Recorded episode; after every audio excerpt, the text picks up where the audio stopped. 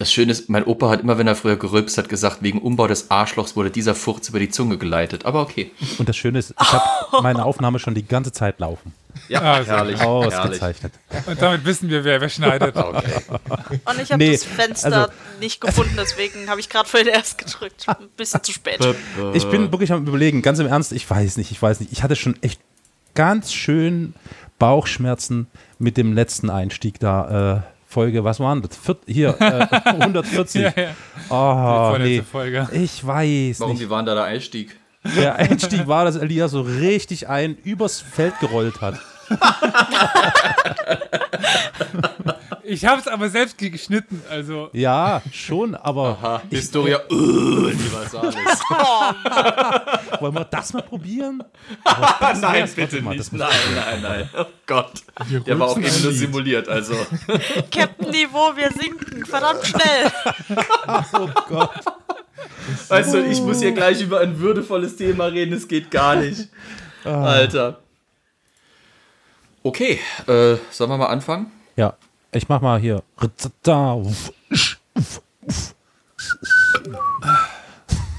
Elias, zügel er sich. Entschuldigung. So, ist jetzt alles bereit oder? Das Intro lief. Und ah, okay, gut. Ähm, dann würde ich sagen.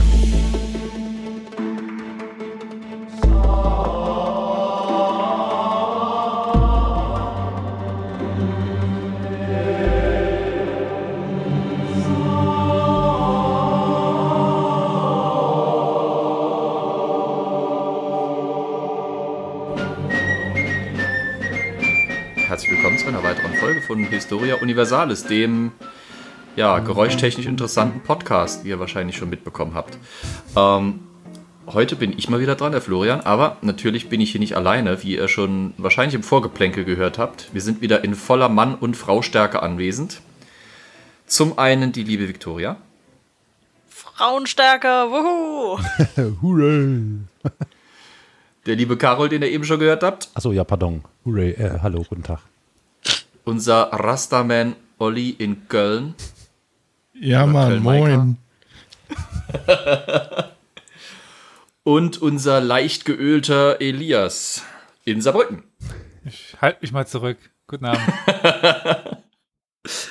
Ja, heute soll es um ein äh, interessantes, hoffentlich interessantes Thema, ums Mittelalter gehen, nur dass ihr schon mal wisst, wo die Reise hingeht. Aber ich würde gerne mit einem Zitat aus Shakespeare beginnen, mit einem etwas längeren.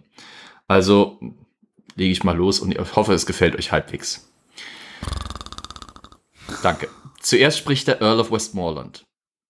Oh, that we now had here but one ten thousand of those men in England that do not work today. Es antwortet der König. What's he that wishes so? My cousin Westmoreland? No, my fair cousin. If we are marked to die, we are enough. To do our country loss, and if to live, the fewer men, the greater the share of honour. God's will, I pray thee, wish not one man more. By Jove, I am not covetous for gold, nor care I who doth feed upon my cost. It yearns me not if men my garments wear. Such outward things dwell not in my desires. But if it be a sin to covet honour, I am the most offending soul alive. No faith, my cause. Wish not a man from England God's peace. I would not lose so great an honour as one man more, methinks, would share from me. For that best hope I have, oh, do not wish one more.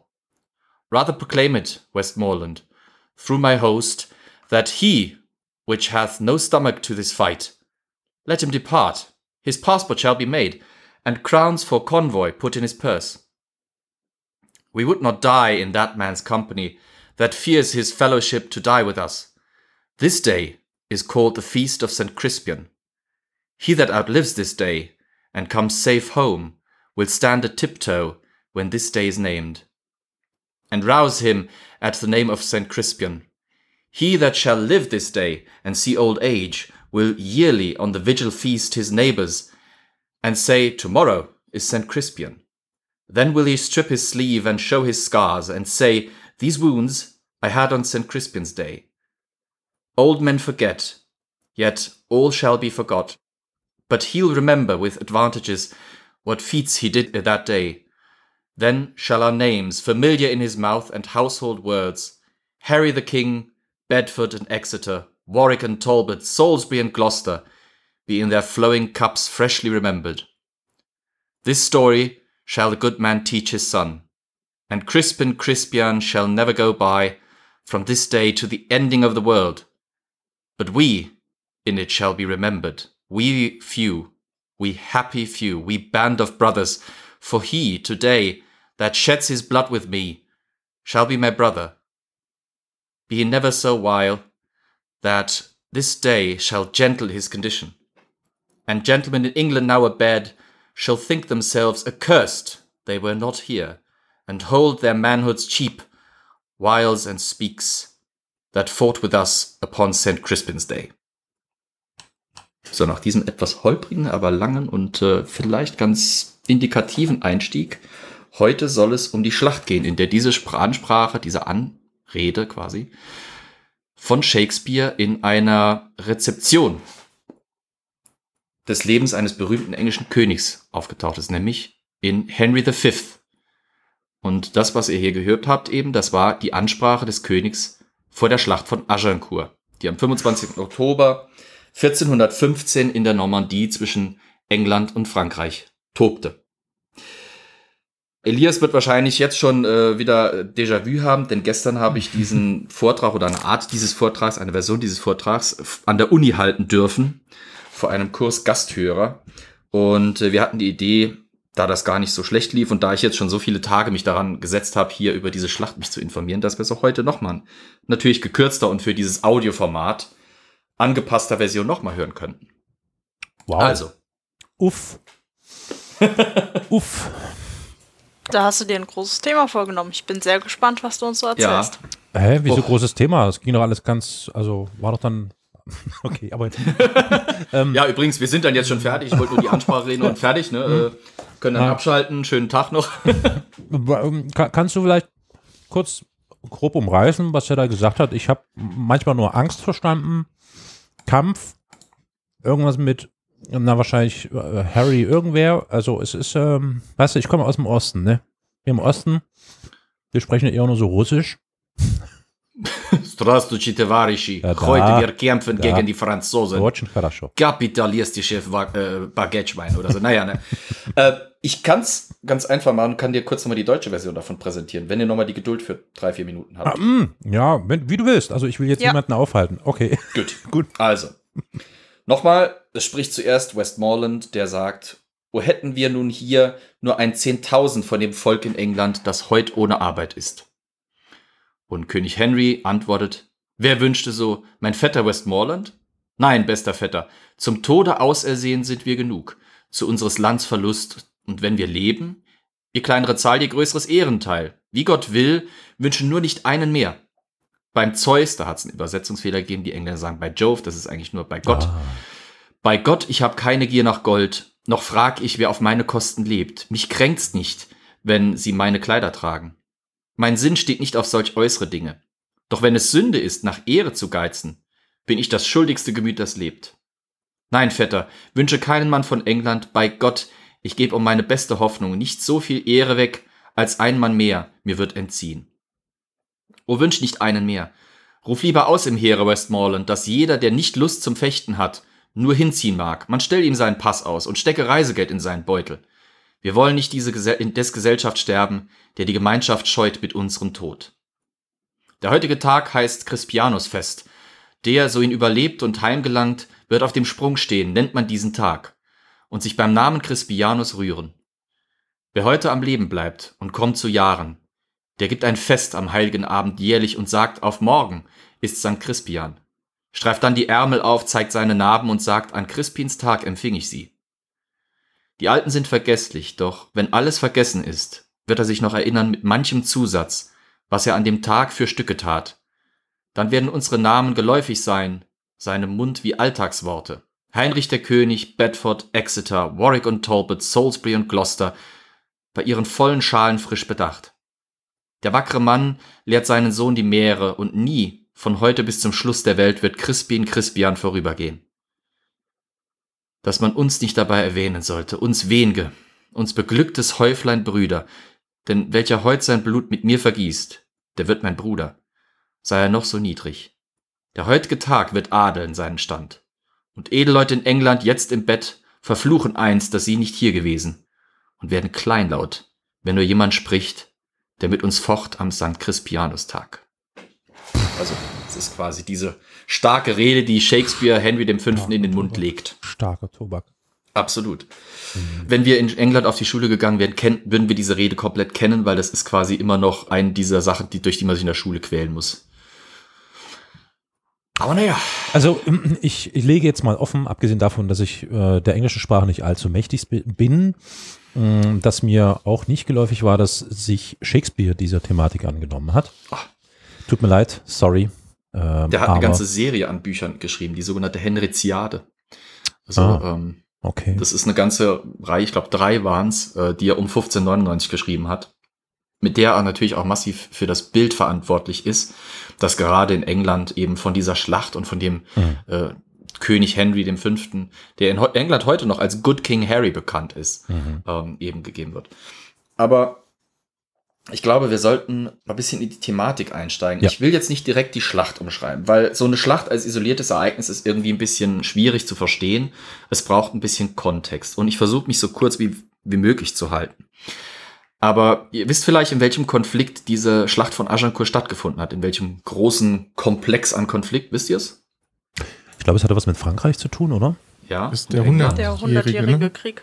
Ach so, Genau, was richtig. Der Hundertjährige. Mhm. Der hundertjährige Krieg, der tatsächlich 116 Jahre gedauert hat, weil äh, wir Historiker sind scheiße in Mathe und deswegen, naja, ähm, der dauerte quasi von 1337 bis 1453. Und mit 1415, merkt ihr schon, sind wir so im, im letzten bisschen dieses Krieges, in den letzten Endzügen dieses Krieges. Als 1415 Henry diese Sprache, diese an, diese, ich kann schon nicht mehr vor lauter Deutsch und Englisch, das mir im Kopf rumschwurt, richtig reden. Als Henry also angeblich laut Shakespeare diese Rede hält vor seiner Truppe, ist die- dieser hundertjährige Krieg schon eine ganze Weile alt. Aber wie ist es überhaupt zu dem gekommen? Warum kämpfen England gegen Frankreich? Ich meine, macht natürlich immer wieder Spaß, gegen Frankreich zu kämpfen. Wir als Deutsche wissen das ja. Zynismus, Alarm.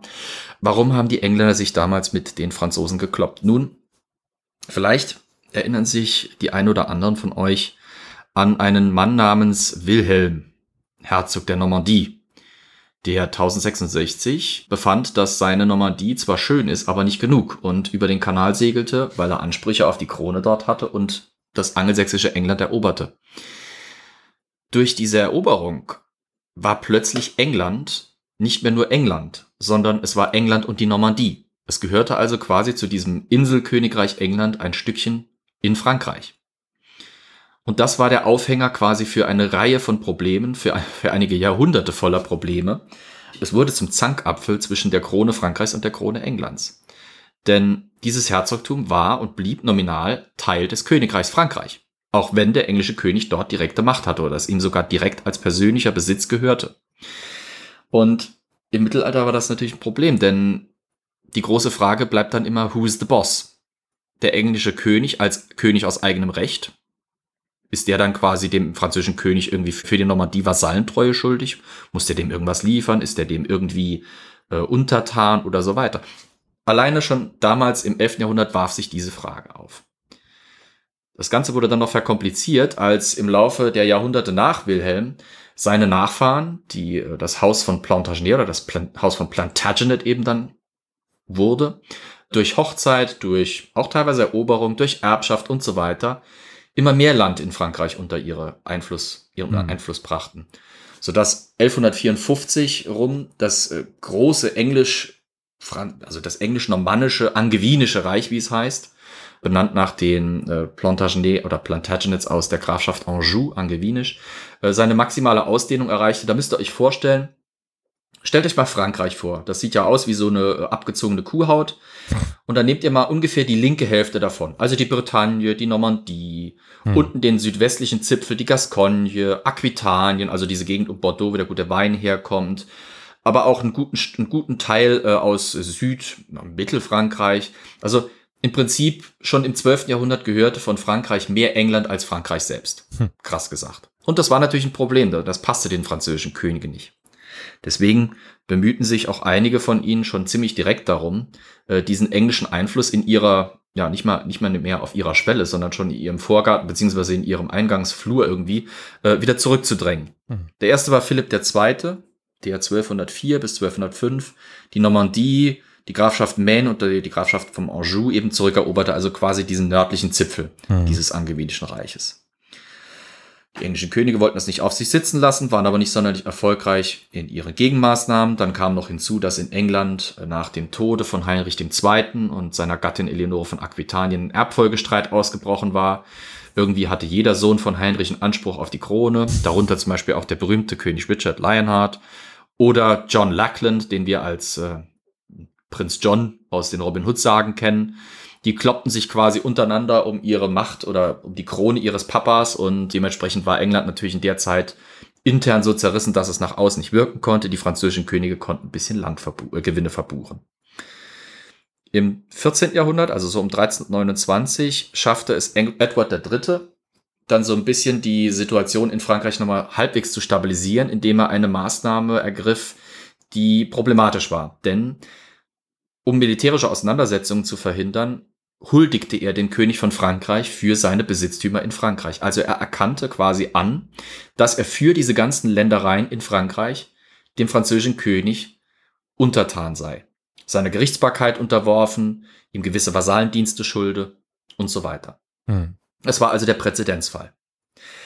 Eigentlich könnte man meinen, damit ist die Sache gut. Der französische König kann sich zurücklehnen, der englische König hat ja ihm quasi gehuldigt, alles soweit okay.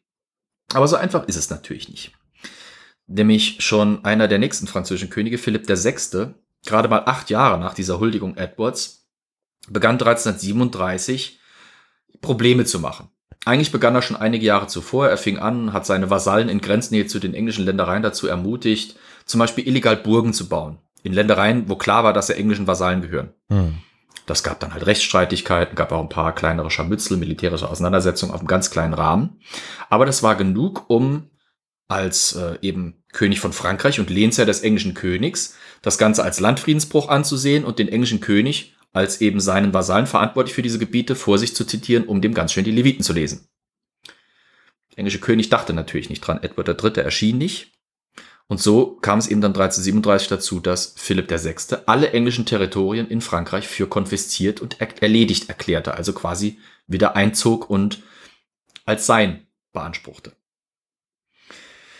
Es kam zwar zu Auseinandersetzungen, es kam auch zu Verhandlungen etc., aber ich fasse es mal ganz grob zusammen.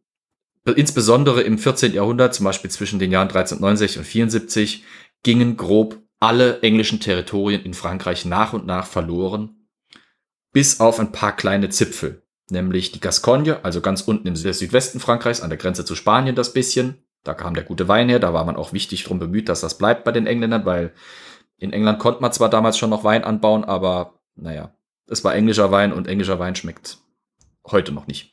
Naja. Und das andere, was noch übrig blieb, ein winzig kleiner Zipfel, nämlich die Stadt Calais. Calais war der Ankerpunkt für die Engländer auf dem Kontinent. Dort wurde das Geld verdient, quasi, das England dringend brauchte. Denn was schätzt ihr, womit haben die Engländer ihr meistes Geld verdient auf dem Kontinent? Was haben sie exportiert? Die eine Ahnung? Wolle. Richtig, Wolle, Wolle, Wolle. Äh, Wolle war das absolute Exportprodukt Nummer eins. Darauf hat quasi die ganze englische Wirtschaft im Mittelalter grob aufgebaut. Also, wenn der König einen Krieg führen will, dann erhöht er die Wollausfuhrsteuer. Wenn der König irgendwie Krieg führen will und die Wollsteuer reicht nicht, dann beschlagnahmt er grundsätzlich die gesamte Wolle und verkauft sie selber unter königlicher Regie, auch wenn das seine Händler irgendwie schwer trifft und ziemlich anpisst, aber damit wird Geld verdient. Und dafür ist Calais ganz wichtig, weil bringt ja nichts, wenn man die Wolle einfach in den Kanal schmeißt und hofft, dass jemand rausfischt und einem dann noch für Geld bezahlt. Das muss ja irgendwie, es muss einen Umschlaghafen geben und das ist eben Calais. Also, wie gesagt, um 1374 sind dann in Frankreich keine englischen Besitzungen mehr übrig, außer die Gascogne und Calais. 1389 schließen die Engländer eine Waffenruhe mit dem König von Frankreich. Dafür verantwortlich ist vor allem auch König Richard II., ein ziemlich umstrittener Typ, der nämlich versucht hat, für mittelalterliche englische Verhältnisse erstaunlich absolutistische Regeln aufzustellen. Das war zum Beispiel der König, der eingeführt hat oder versucht hat einzuführen, dass man den König nur ansprechen darf, wenn man vorher vom König angesprochen wurde. Oder dass alle vor ihm niederknien mussten. Also egal welchen Ranges, auch Herzöge oder zum Beispiel Bischöfe, was vorher nicht unbedingt die Regel war. Das stank den englischen Adligen, weil der englische Adel hat ja noch heute eine ganz besondere Beziehung zu seinen Monarchen und hat so eine ganz besondere Stellung im Land. Besonders auch durch das Parlament Ja. und durch die Magna Carta Libertatum, die dem englischen Adel Rechtssicherheit gegenüber der Krone zusicherte. Im Parlament hatten die Adligen natürlich auch mitzuentscheiden. Das war, naja, nicht unbedingt demokratisch nach unserem Verständnis, aber es war ein Mitbestimmungsorgan quasi für den Adel und auch für die freien, für die Teile der Bevölkerung, die frei und reich genug waren, um eben im Parlament zu sitzen, für die Commons. Das Wichtige ist, im Hundertjährigen Krieg hat der König von England oder haben die Könige von England, die Krieg führen, immer wieder Finanzprobleme und der einzige Ort, wo sie die klären können, ist das Parlament. Nur das Parlament ist in der Lage, ihnen Steuererlaubnis oder Erlaubnis zu erteilen, die Steuern zu erhöhen. Nur das Parlament erlaubt ihnen quasi, die Maßnahmen zu ergreifen, die sie brauchen, um die Kriege und Kampagnen eben zu finanzieren. Naja, deswegen, wie gesagt, die englischen Adligen sind ziemlich angefressen, als dann dieser Richard II. aus dem Hause Plantagenet anfängt, hier einen auf absolutistischen oder früh absolutistischen Monarchen zu machen. Äh, und äh, sie sind besonders angefressen, dass unter seiner Herrschaft so viele Territorien in Frankreich, für die ihre Vorfahren Jahrhunderte Jahre gekämpft haben, schon oder Jahrzehnte, sagen wir mal, fast 100 Jahre, Jahrzehnte auf jeden Fall lange gekämpft haben, aus denen sie ja auch selber Profit schlagen, weil die Ländereien ihnen ja teilweise auch mitgehörten eben. Und dass der die einfach im Prinzip aufgibt, indem er sich nicht wehrt und indem er sogar mit den Franzosen nach Abschluss deren Eroberungszüge einen Friedensschluss macht, das passt denen nicht. Dann verscheißt er sich mit einigen Adligen endgültig, indem er sie äh, ziemlich willkürlich behandelt, äh, mächtige Adlige verbannt, darunter zum Beispiel auch den Sohn des Herzogs von Lancaster, Henry, genannt ähm, Bolingbroke. Und äh, da kippt dann die Lage, die Situation irgendwann um 1399 herum. Und äh, eine Reihe von hohen Adligen, unter anderem eben Henry Bolingbroke, schließen sich zusammen und setzen Richard ab. Die setzen ihn ab. Die setzen ihn ab. Und das geht so Die setzen, einfach. das, das geht nicht so einfach, aber es geht, sagen wir es mal so. In England geht das. In England ist, ist nichts ist unmöglich. England, aber äh, naja, auf jeden Fall setzen sie ihn ab und er verschwindet auch ziemlich schnell von der Bildfläche, äh, auch lebenstechnisch. Äh, ziemlich bald ist der äh, passé. Lebenstechnisch. Ja. Okay. Und der neue König wird dann eben Henry Bolingbroke, der Sohn des Herzogs Hm. von Lancaster. Mhm. der nämlich durch Verwandtschaft, durch nahe Verwandtschaft mit der Krone eben zur königlichen Familie sowieso gehört und dementsprechend quasi schon prädestiniert ist. Außerdem ist er als Erbe des Hauses Lancaster der reichste Mann in England, der mächtigste Adlige nach dem König. Also wie gesagt, es prädestiniert ihn einfach für diese Position. Es kommt also zu einem großen Machtwechsel in England. Eine neue Dynastie kommt an die Macht, eben das Haus Lancaster, auch Teil des, der Dynastie der, äh, der Plantagenets, aber jetzt eben ein neuer Zweig. Und das Ganze eben auch noch durch so eine Art Usurpation, jedenfalls aus Sicht derjenigen, die sich nicht mit dieser Sache einverstanden erklären. Natürlich, wenn so ein neuer König an die Macht kommt im Mittelalter, bedeutet das, dass auch eine ganze Reihe von Menschen neu in die Macht reinrückt, die mit dieser Person in Kontakt stehen, die zu seinem Haushalt gehören, die seine Vertrauensperson sind, die seine nahe Verwandtschaft oder einfach Freunde auch tatsächlich sind. Und das bedeutet natürlich auch, mit Richard verschwindet quasi eine alte Elite, die jetzt durch diese neue um Henry Bolingbroke ersetzt wird.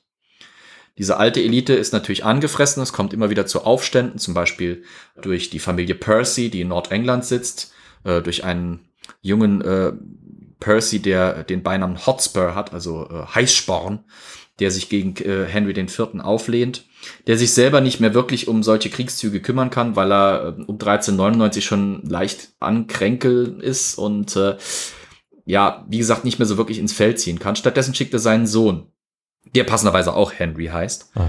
und der schlichtet diese Streitigkeiten auf die einzig sinnvolle Weise, die ihm eben äh, nahe kommt, und zwar mit der Waffe. Also dieser Sohn Henry, der erwirbt sich einige militärische Kenntnisse, der ist ein verdammt guter Kommandeur, das wird ziemlich schnell klar, und der schlägt diese Aufstände gegen seinen Vater nieder. Das ist gut, dass er diese Übungen in militärischen Sachen er, erhält oder sich eben erwirbt, denn 1413, also kaum 14 Jahre nachdem er an die Macht gekommen ist, stirbt Henry IV. Und sein Sohn Henry wird als Henry V. gekrönt. Ah. Henry hat jetzt echt eine blöde Ausgangssituation. England ist sich noch von der Pest am Erholen. England ist sich von diesem Machtwechsel der, an der Krone am Erholen. England versucht sich noch irgendwie moralisch zu erholen von diesen Verlusten dieser französischen Territorien und all dem, was da an finanziellen Verlusten, Hm. an Prestigeverlusten, an Handelsumschlagplätzen und so weiter eben verloren gegangen ist. Und jetzt kommt da dieser neue junge König, der, Wie jung? Ähm, der ist 1386 geboren worden. Also um Ah. 1400 war der Mann gerade mal äh, Knappe 30. 24, ja, knapp 30 um den Dreh. Ja, okay. Maximal. Ja. Also noch verhältnismäßig jung. Nach mittelalterlichem Verständnis schon volljährig, aber nach unserem Verständnis gerade erst am Anfang einer möglichen Karriere. So, Henry hat jetzt das Problem, er muss irgendwas machen, um dieses Königreich England auf Linie zu bringen, um dieses Königreich England nochmal auf sich einzuschwören, auf seine Dynastie vor allem auch. Er muss beweisen, dass dieser Machtwechsel vom alten Haus Plantagenet auf das neue Haus Lancaster eben sinnvoll ist, dass das gerechtfertigt ist. Naja, und wie macht man das, wenn man politisch, innenpolitisch massive Probleme hat? Ja, klar, man geht raus und macht draußen irgendwie ein bisschen Stunk. Genau. Entweder man sucht sich einen innenpolitischen Feind, das kann aber ganz schön in die Hose Ah. gehen, deswegen vorzugsweise ein Feind im Äußeren. Ja. Entweder schafft man sich den oder man nutzt einen, der schon da ist und im Falle von England war ja noch einer da. Ah. Saß auf der anderen Seite des Kanals, mampfte Frösche und Baguettes und hieß Frankreich. naja, die haben damals natürlich keine Baguettes gefuttert, Frösche schon, aber Baguettes waren, glaube ich, noch nicht erfunden. Naja, auf jeden Fall haben sie Weißbrot gefuttert. Egal. Henry weiß also, dass er außenpolitischen Erfolg braucht, vorzugsweise einen Kriegszug. Das hat schon in der Vergangenheit immer wieder funktioniert, wenn England eben in Frankreich aktiv war und Siege errang, war in England auch Ruhe und hat keiner an der königlichen Macht gezweifelt. Die Engländer erinnern sich noch an so Schlachten wie Crécy und Poitiers, also 1346 Crécy und 1356 Poitiers, große Schlachten, wo eine kleine, unterlegene englische Armee jeweils eine überlegene französische Armee komplett platt gemacht hat die Blüte des französischen Adels quasi unter ihren Schuhen zertreten hatte und so weiter. Und an das möchte Henry gerne anknüpfen. Also bereitet er schon mal alles für den Krieg vor. Jetzt ist es aber so. Im Mittelalter kann man nicht einfach Krieg erklären, weil man gerade Bock drauf hat. Oder weil man sagt, ich will diese Ländereien aber einfach haben. Man muss eine Begründung liefern. Möglichst eine, die vernünftig wirkt und sinnvoll. Also muss sich Henry was überlegen. Und er kommt zu einem ganz cleveren Plan. Er stellt nämlich offiziell, nicht nur gegenüber Frankreich, sondern quasi er veröffentlicht das in fast ganz Europa, Forderungen. A, möchte er sämtliche Territorien, die irgendwann mal England in Frankreich gehört haben, wiederhaben. Also quasi gerade mal ungefähr, ja, die Hälfte bis zwei Drittel von Frankreich will er haben. Dann, weil durch Verwandtschaft und Heirat und Erbschaft er ja sowieso einen Anspruch auf die französische Krone an sich hat, möchte er die quasi auch noch haben. Die Zeit ist, scheint auch ganz günstig, denn der französische König zu seiner Zeit hieß nicht umsonst Charles der Wahnsinnige. Der hatte nicht mehr alle Zacken an der Krone, der Gute. Also er möchte diese französische Krone haben. Wenn er schon dabei ist, möchte er vom König von Frankreich nicht nur seine Kopfbedeckung, sondern auch noch seine Tochter Katharine. Die wird auch bitteschön noch mit in dieses äh, Paket geschnürt. Und dann erinnert er sich, da war mal was, irgendwann früher im Hundertjährigen Krieg wurde doch mal ein französischer König namens Philipp der Gute festgenommen, gefangen genommen nach einer Schlacht und da wurde ein Lösegeld vereinbart von drei Millionen Goldstücken. Da ist aber noch nicht alles gezahlt, da stehen irgendwie noch ungefähr die Hälfte oder fast zwei Drittel aus. Die hätte er dann bitteschön auch noch von den Franzosen, wenn sie schon dabei sind, ihm so vieles zu geben. Hm. Das ist mal ein ordentliches Paket, ne? da kann man sich mit sanieren, da kann man schön in die Rente damit. Die Franzosen können diese Forderung natürlich nicht erf äh, erfüllen. Das wollen sie auch nicht. Also beginnen Verhandlungen. Die Engländer verhandeln mit den Franzosen, die Franzosen kommen mit Gegenvorschlägen und so weiter. Es geht hin und her ohne wirkliche Ergebnisse. Und unausweichlich 1413 beziehungsweise bis 1415 dauern diese Verhandlungen. Irgendwann scheitern die ziemlich ergebnislos. Und damit hat Henry seinen Vorwand, um nach Frankreich zu segeln und dort ordentlich stunk zu machen. Er bereitet also jetzt einen Heerzug vor. Er wirbt Männer an, Soldaten. Ähm, das müsst ihr euch aber jetzt so vorstellen, das sind jetzt nicht irgendwie das, äh, das ist nicht dieses klassisch mittelalterliche Klischee, das wir vielleicht im Kopf haben, so nach dem Motto, der König ruft zu den Waffen, also müssen alle Bauern auf den Feldern ihre Mistgabeln fallen lassen, schnell mal äh, das rostige Schwert von Uropa aus dem Schuppen holen und irgendwie diesen Kettenpanzer, den der Onkel mal irgendwo äh, einem toten Ritter am Wegesrand abgezapft hat oder so, und dann müssen wir da einen Krieg ziehen, sondern es werden professionelle oder halbprofessionelle Krieger angeworben. Leute, die zum Beispiel quasi normale Jobs haben, die können zum Teil Landarbeiter sein, die können zum Teil, äh, zum Teil Tagelöhner sein oder Handwerk oder sowas, aber die irgendwie einen militärischen Hintergrund haben, wenn eben der Bedarfsfall herrscht. Hm. Die auch die entsprechende Ausrüstung und Ausbildung dafür haben. Und es werden jede Menge Bogenschützen angeworben. Denn England ist natürlich bekannt und berühmt berüchtigt für seine Langbogenschützen. Es wird außerdem Material angeschafft. Es werden natürlich äh, jede Menge Waffen gebraucht, Rüstung gebraucht, Nahrungsmittel, Verpflegung, Karren, Waffen etc. Es werden Kanonen sogar gebraucht. Das ist nämlich eine der äh, modernsten Kampagnen ihrer Zeit. Äh, der König von England verbraucht quasi fast das gesamte Eisen in Südengland, das entweder für Waffen oder für Kanonen verschmolzen und gebraucht wird. All das plus die Schiffe, die dafür nötig sind, über den Kanal zu kommen, werden in Southampton zusammengezogen. Vom 7. Juli bis zum 8. August 1415 sammelt sich eine große englische Armee in Southampton. Die Zahlen, da müssen wir so ungefähre Schätzungen haben, beziehungsweise es gibt, ähm, es ist so eine Mischung aus, aus Schätzungen und aus erstaunlich gut belegten Quellen. Da nämlich diese angeworbenen Männer meistens freie äh, Krieger sind, schließen die Verträge mit der Krone und aus diesen Verträgen, von denen viele überlebt haben, wissen wir teilweise die Namen, die Bezahlung für diese Soldaten, wissen wir in etwa, wie viele es sind. Um die 10.000 bis 12.000 Mann sammeln sich bei Southampton um das Banner des Königs. Dazu kommen noch mal wahrscheinlich 1, 2, 3.000, äh, ich sag mal, Hilfspersonal. Das heißt Köche, Ochsenkarrenführer zum Beispiel, die halt eben für den Transport gebraucht werden. Alles, was man halt an Personal für so eine Kampagne braucht, das nicht kämpft, aber eben notwendig ist. Irgendwann stechen die in See. Wie gesagt, am äh, 8. August 1415 sticht da eine riesige Flotte von mehreren hundert Schiffen in See in Richtung Frankreich. Es muss ein prachtvoller Anblick gewesen sein. Das Flaggschiff des Königs, die Trinity, hatte angeblich Segel, die so dick bestickt waren, dass sie sich kaum blähen konnten. Da war nämlich nicht nur das Wappen des Königs von England drauf, das quasi schon eine Art Beleidigung für jeden Franzosen war, der es sehen sollte, weil es war nämlich nicht einfach nur das Wappen von England, also die drei goldenen Leoparden auf Rot, sondern es war ein gevierteltes Wappen. Also in zwei äh, Vierteln dieses Wappens die goldenen Leoparden auf Rot für England und in den zwei anderen Vierteln die goldenen Fleur de Lis auf königsblauem Grund für Frankreich.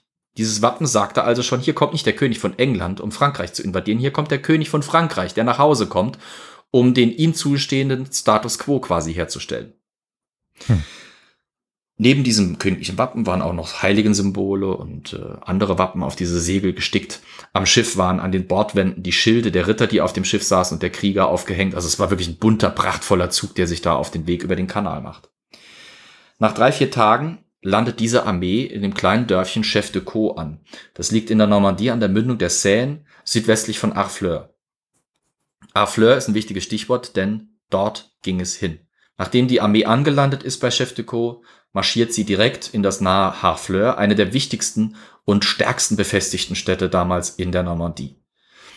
Die Bürger von Harfleur sind nicht völlig überrascht. Es ist schon irgendwie klar, dass da irgendwas im Gange ist, dass es da, äh, dass es bald Stunk gibt. Das ist schon über den Kanal rübergeschwappt. So eine Armee von 12.000, die sich fast einen Monat lang sammelt, die geht nicht unbemerkt irgendwie da äh, in ihr Lager rein.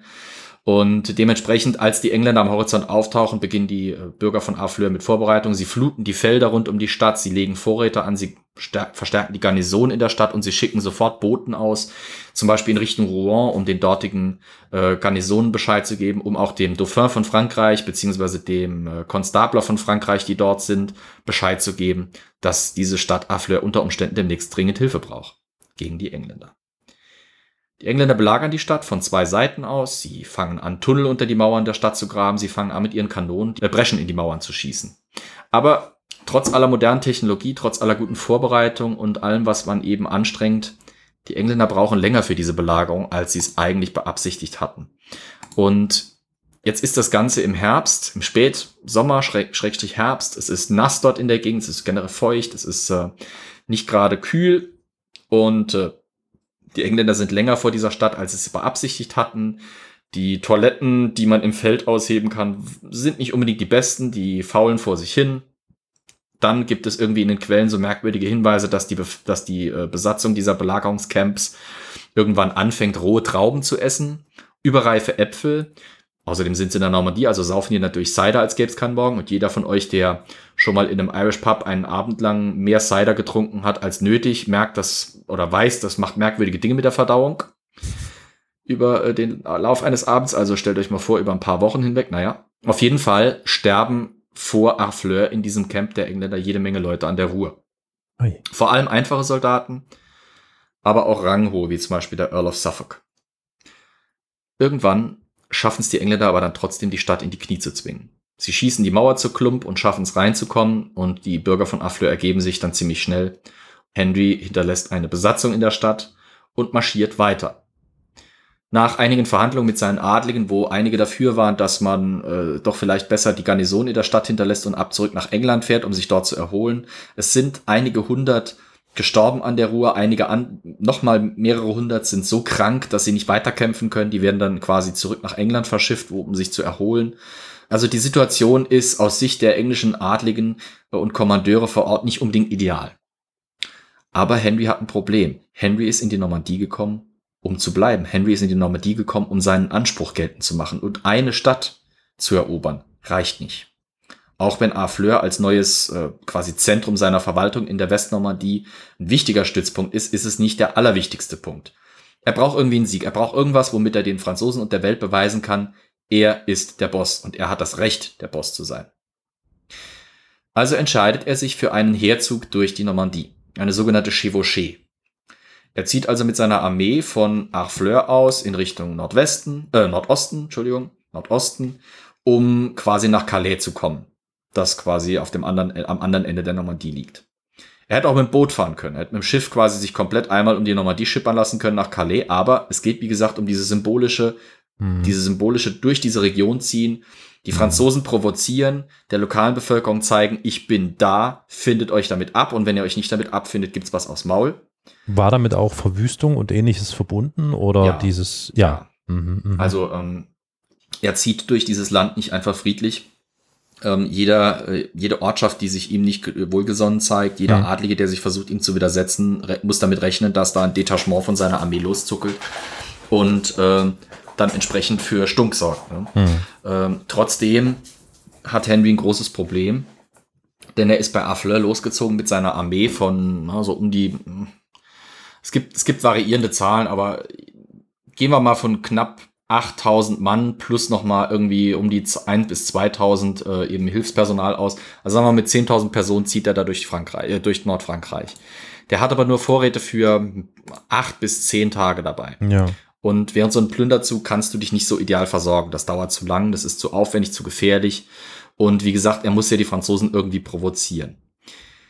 Die sind übrigens währenddessen, äh, auch schon während der Belagerung von Harfleur, ziemlich beschäftigt, rege beschäftigt, damit Armeen auszuheben. Vor allem eben in der Region. Also quasi in jeder Ortschaft werden äh, die Adligen tätig, rufen ihre Soldaten zu Waffen, rufen ihre Leute zusammen und sammeln sich an den vorgegebenen Heerplätzen. So entwickeln sich dann mehrere größere Kontingente, die in der Normandie sich zusammenziehen. Äh, Das wichtigste unter dem Befehl des äh, Konstabler von Frankreich, beziehungsweise Marschall von Frankreich, äh, Marschall Boussicot, Jean de Mingre heißt der, beziehungsweise dem Konstabler von Frankreich, Charles d'Albret. Die führen also ihre Armeen da in der Normandie rum und beschatten quasi Henry auf seinen Zug nach Nordosten. Greifen ihn aber nicht an, erst einmal, weil sie sammeln ihre Truppen noch und angesichts der Tatsache, dass Henry ja quasi so wenig Essen dabei hat, können die ja Prinzip sich zurücklehnen und können ja warten, bis die Moral der Engländer weiter sinkt, bis denen das Essen ausgeht ähm, und bis Henry vielleicht die Geduld verliert und irgendeinen Fehler macht oder sowas, können die ihn einfach beschatten und einfach mal machen lassen. Henry marschiert nach Nordwest, äh, Nordosten, kommt an die Somme, schafft es nicht, die zu überqueren. Es ist ja auch Herbst. Die Flüsse sind also äh, ziemlich, äh, führen ziemliches hohes Wasser. Außerdem haben die Franzosen einige der wichtigen Flussübergänge besetzt und äh, Henry will keine Flussüberquerung wagen. Äh, wer zum Beispiel Europa Universalis kennt, weiß, dass Schlachten an Fluss, Flussüberquerungen meistens schiefgehen, wenn man, wenn man da irgendwie nicht äh, perfekt vorvorbereitet ist. So Besonders in wenn man die damals spielt. so. Besonders wenn man wie ich die Pfalz spielt, da kriegt man sogar, wenn man nur ein Bächlein oder eine Pfütze überhüpfen will, voll aufs Maul. Henry konnte also Oder nicht nur in der Gegend riskieren, da so oder nur in der Gegend steht, ja. Äh, einfach wenn nur Wasser in der Nähe ist. Wenn da ein Wasserglas auf dem Feld steht und ich spiele die Pfalz und marschiere an dem Wasserglas vorbei, kriege ich aufs Maul, Flussüberquerungsmalus läuft. Naja, äh, Henry hat zwar nicht so viel Pech wie ich äh, bei Europa Universalis, aber er will trotzdem sein Glück nicht herausfordern und marschiert also wirklich die Somme komplett entlang äh, nach Osten, um eben einen Flussübergang zu finden, der ja zugänglich für ihn ist. Er schafft dann den Übertritt über die Somme, dreht nach Norden, wie gesagt, setzt seinen Weg nach Calais fort. Langsam aber sicher mit einem gewissen Druck, weil, wie gesagt, ihm geht langsam die Nahrung aus. Die Moral seiner Truppe ist nicht tipptopp und die französischen Armeen, die sich zusammenziehen, das weiß er durch Späherberichte, sind verdammt groß. Deutlich ihm überlegen. Naja, auf jeden Fall erreicht er am 25. Oktober, beziehungsweise eigentlich am 24. Oktober schon, die Gegend um die Dörfer Agincourt, Tramecourt und Maisoncelles. Er marschiert von Süden durch das Örtchen Maisoncelles und schlägt dort sein Lager auf, denn auf der anderen Seite des Fältchens, das zwischen den beiden Dörfern Agincourt und Tramecourt eingeklemmt ist quasi, lagert eine riesige französische Armee, die sich zwischen ihm und Calais postiert hat. Jetzt hat Henry endlich seine Schlacht bevorstehen. Jetzt kommt es endlich zu der Schlacht, die er ersehnt hat, auf die er eben hingearbeitet hat. Endlich stellen sich ihm die Franzosen. Hm. Die stellen sich ihm aber nicht irgendwie nur mit äh, drei Mann, die irgendwie äh, Baguette mampfen und äh, wüste Beleidigungen von der Mauer runterschimpfen, so nach dem Motto, your mother, äh, Nein. äh, was? Sie aßen auch Käse, oder? Achso, sie aßen auch Käse, aber ja. Also es war jetzt nicht so wie bei, äh, genau. Das Engländer. Genau. Was macht ihr hier? Geht weg äh, mit Your eurem... father was a hamster and your mother smelled of elderberries. ähm, oder umgekehrt, mother was a hamster und so weiter. Ah, naja, jedenfalls, es ist eine riesige französische Armee, die, also wenn wir, wenn wir uns auf die konservativen Zahlen stützen, reden wir von circa 14.000 bis 16.000 Mann unter Waffen.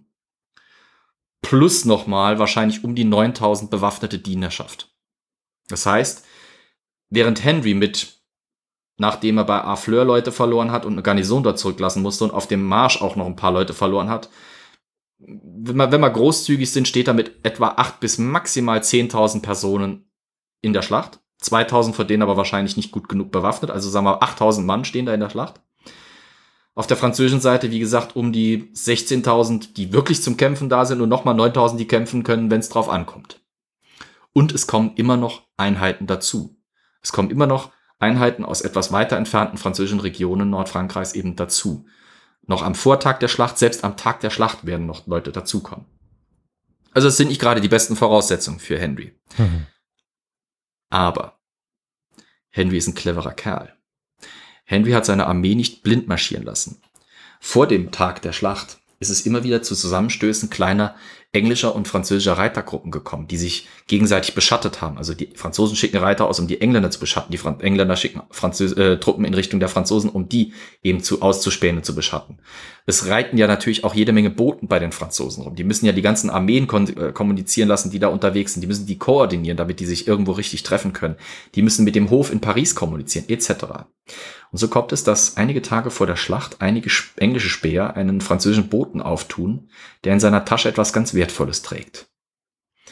Den niedergeschriebenen Schlachtplan der Franzosen. Ah, nee. Doch, die Franzosen haben einen Plan gemacht, wie sie Henry in der Schlacht gegenübertreten wollen, was sie machen wollen.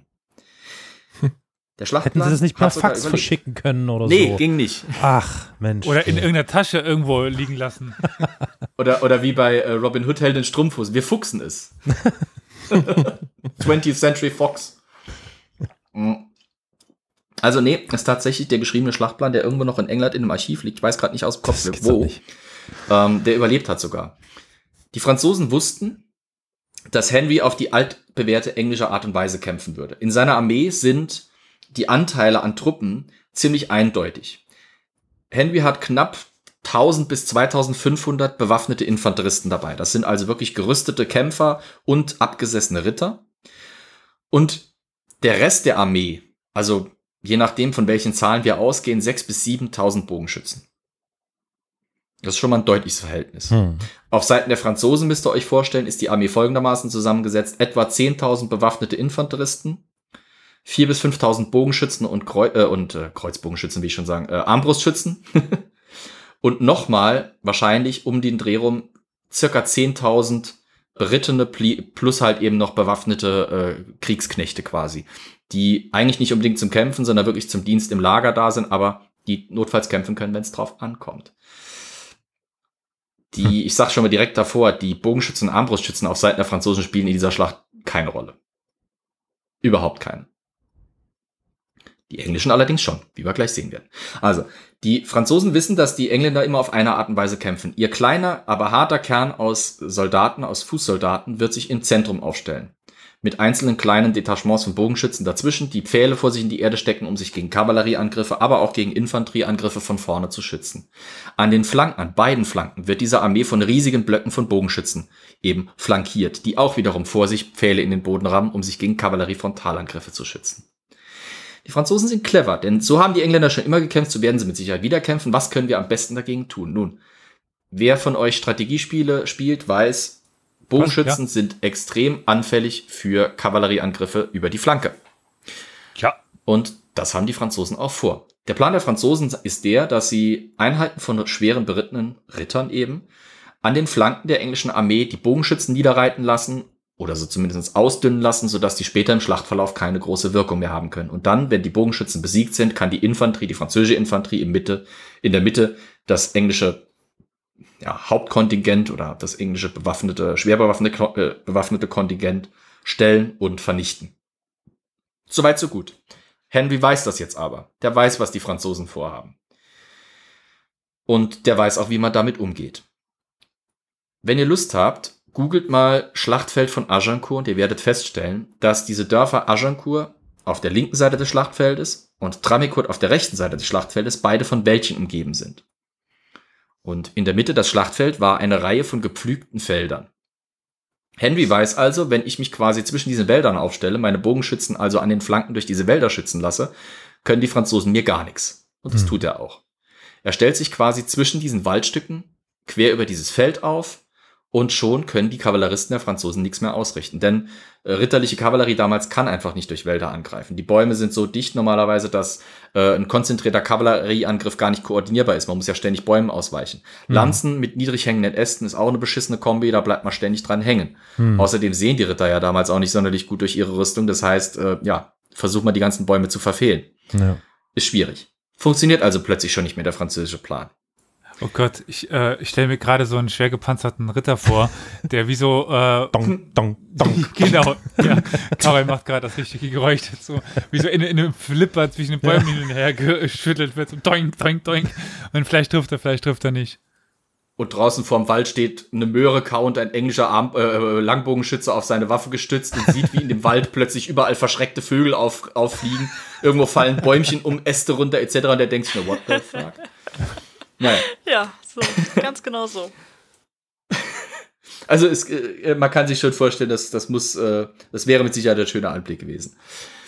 Henry steht jetzt am südlichen Ende dieses Feldes, links von ihm Wald, rechts von ihm Wald. Vor ihm, also vor seinen Truppen, lässt er, wie schon angekündigt, diese Pfähle in den Boden stecken und so wartet er. Auf dem anderen Ende des Feldes, am anderen Ende des Feldes, lassen sich die Franzosen langsam blicken. Ähm, muss dazu sagen, die Nacht vor der Schlacht lief folgendermaßen.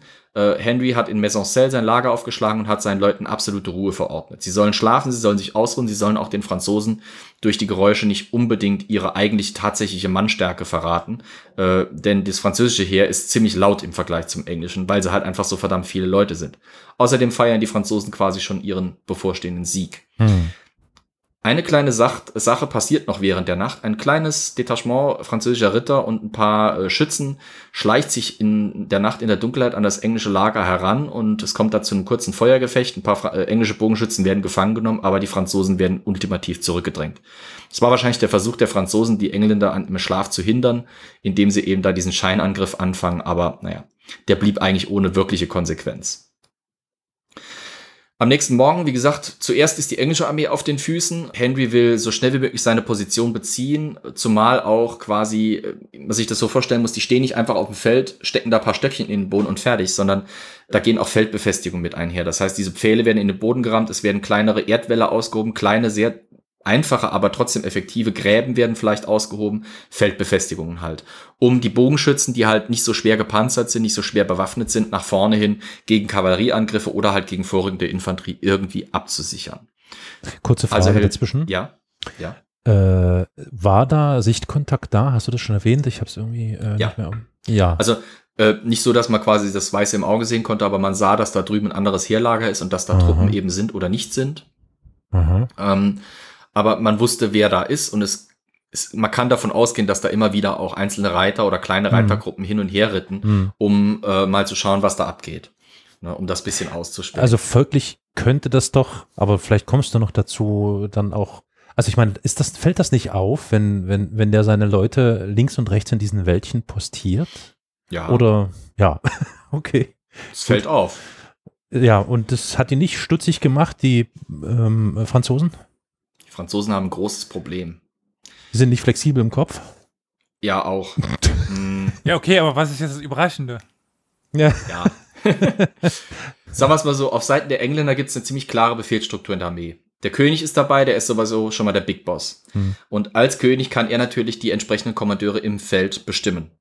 Das sind äh, bei Agincourt, äh, warte mal, ich gucke es mal ganz schnell nach. Das sind neben dem König selber sein Vetter, der Duke of York. Also der war nicht fett, sondern sein Cousin. Ach so. Dann ein ganz wichtiger Ritter des königlichen Haushaltes, nämlich Sir Thomas Camoy. Und der, ein anderer Ritter des Haushalts, nämlich Sir Thomas Erpingham.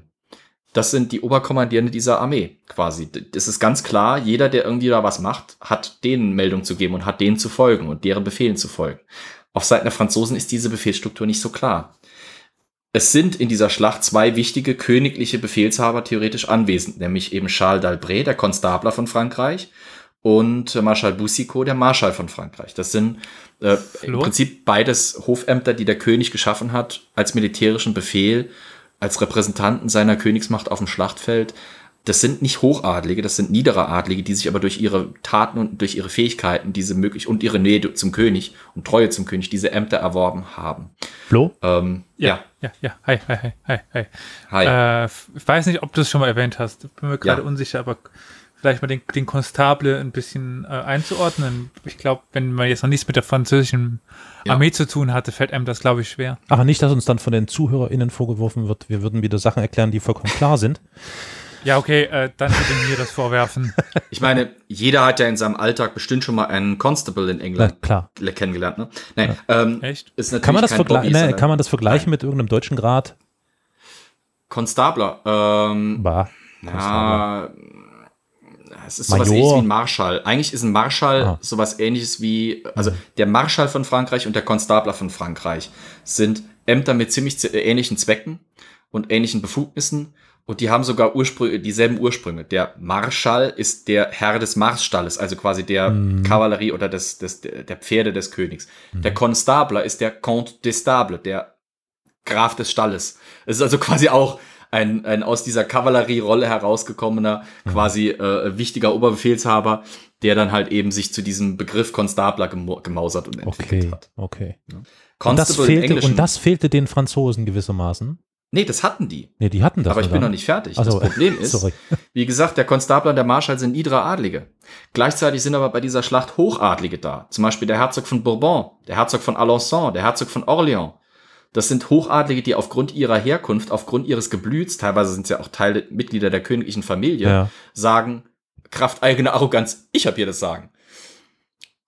Es ist Ah, also wirklich, bei den Franzosen gibt es keine klare Befehlsstruktur. Der Marschall und der Konstabler können sich nicht durchsetzen. Die Herzöge von königlichem Geblüt erheben für sich den Anspruch, wir haben das Sagen. hm, Aber sie kommen auch während den Kriegsräten, die da stattfinden, nicht zu einer Einigung.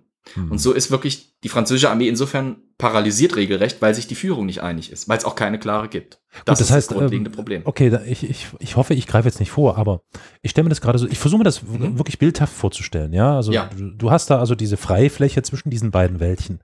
Mhm. Die Briten fangen an, da zu buddeln, diese Welle aufzuschütten. Und ähm, irgendwann später werden dann ja sicher auch noch die, die Langbogenschützen und so weiter aufgestellt. Und Mhm. die Franzosen haben Sichtkontakt und reiten vielleicht auch immer ein bisschen ran Mhm. und so gucken und so. Mhm. Und wird das dann nicht reingetragen zu den Franzosen und wird das nicht weiter, die kriegen das nicht gebacken, dass diese Informationen sie, sich zu nehmen und vielleicht dann zur Anwendung zu bringen oder so? Doch das ist schon. ja, äh, ja, Doch aber schon.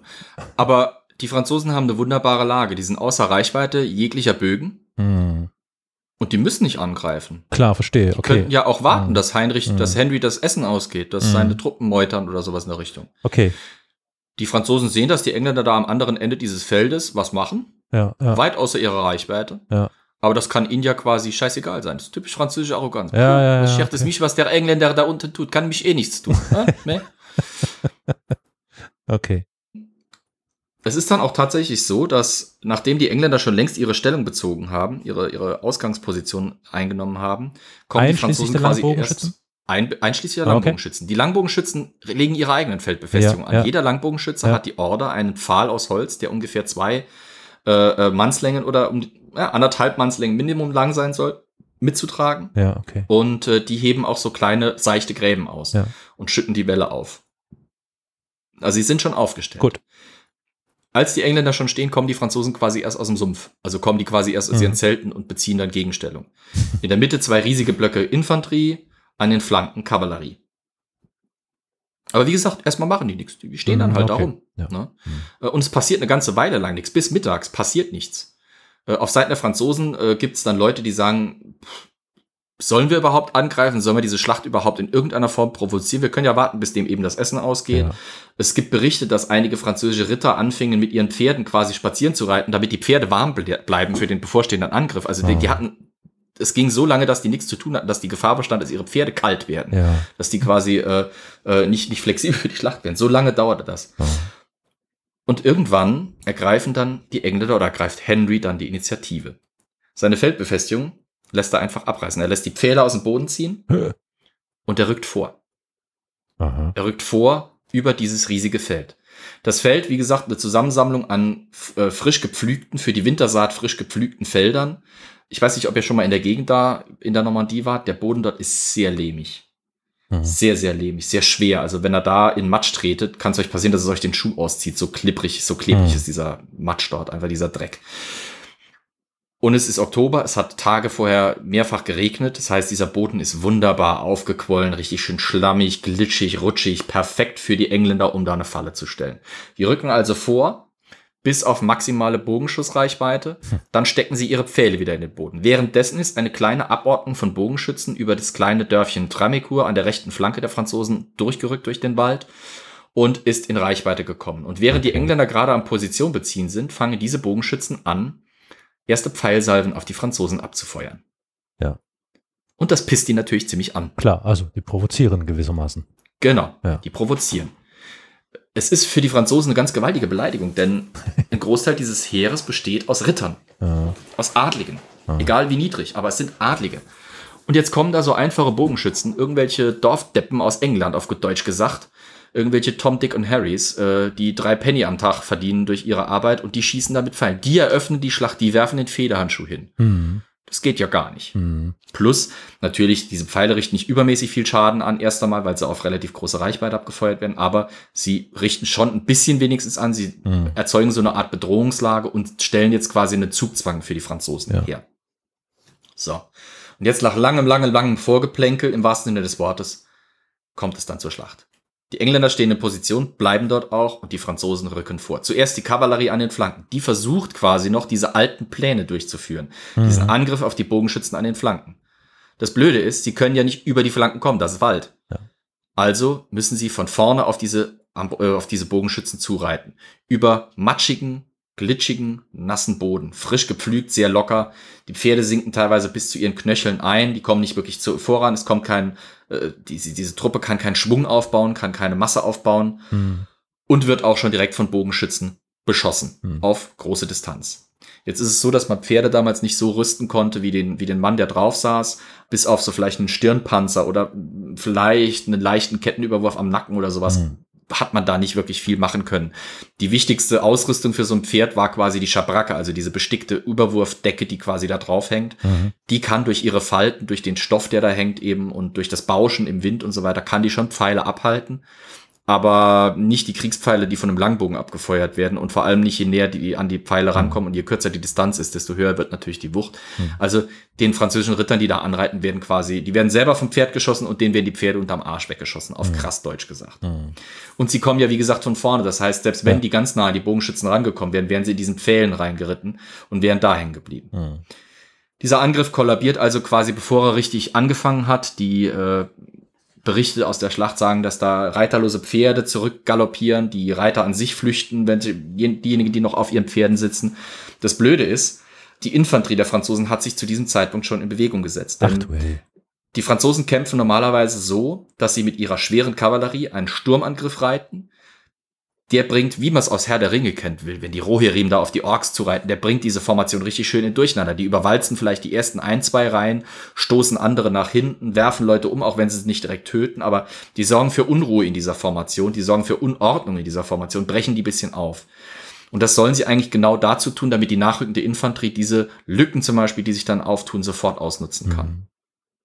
Das heißt, normalerweise ist es genau richtig, was die Franzosen machen. Sie schicken ihre Kavallerie vor, um den Sturmangriff zu machen und ihre Infanterie rückt sofort nach, um eben da zu sein, wenn es drauf ankommt. Blöd nur, dass die Kavallerie sich zurückziehen muss. Dass die Kavallerie flieht, dass Pferde da durch die eigenen Reihen rennen. Mhm. Das bedeutet, dass diese Infanteristen der Franzosen, die durch diesen dreckigen, schweren Matsch marschieren müssen, der schon die Pferde aufgehalten hat, jetzt werden die auch noch von ihren eigenen zurückziehenden Truppen durcheinandergebracht und aufgehalten. Mhm. Und währenddessen schießen bereits die Langbogenschützen. Mhm. Trotzdem schafft es die französische Infanterie im Zentrum vorzurücken. Sie trifft auf die englische Linie.